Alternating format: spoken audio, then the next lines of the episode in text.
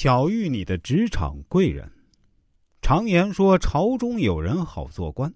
生活中啊，我们常听到有人抱怨说自己的能力不比别人差，业务也精，但因为没人提拔自己，在基层勤勤恳恳、任劳任怨、累死累活干了一二十年，还不如那小谁谁谁。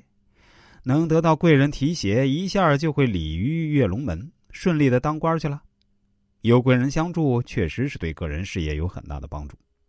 曾经有一份调查显示啊，在职场中，凡是做到中高级以上主管，百分之九十的人都受过不同级别人士的栽培和帮助；做到总经理的，有百分之八十遇到过扶助自己的贵人；自己创业当老板的，竟然百分之百都曾被人提携过。可见啊，成功者之所以能成功，也与生命中的贵人倾力相助分不开，是贵人使他们快速成长，带领他们走向成功的道路。所以啊，善于接受贵人的帮助，是成功者把握历史机遇关键性的一步，也是他们最终成功的要素之一。美国著名教育家卡耐基曾经提出啊，一个人的成功，百分之十五取决于专业本领，百分之八十五取决于人际关系与处事技巧。这句话得到了职场人士的认可和推崇。确实啊，在攀向事业高峰的过程中啊，贵人相助确实是不可缺少的一环。有了贵人，不仅能给你的事业加分，还能为你的成功加速。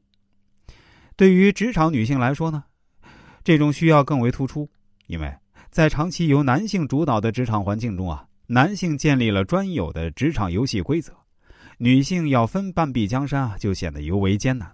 而且，女性比男性在成功事业道路上呢遇到的坎坷也要更多。但是如果女人有贵人相助，扫除荆棘，创造机会，情况就会大为改观。所以啊，如果女性想要及早成功，要善于在交际圈子里发现自己的贵人，并借助他们的力量帮助自己成功。大凡有成功的女性呢，在上升的每个阶段，都有贵人的提携和帮助。就拿演艺圈最有影响力的女星赵薇来说。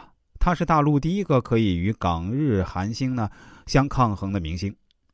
出道十余年来呢，他始终淡定稳重、宠辱不惊，在荣耀和伤痛中啊不断成长超越。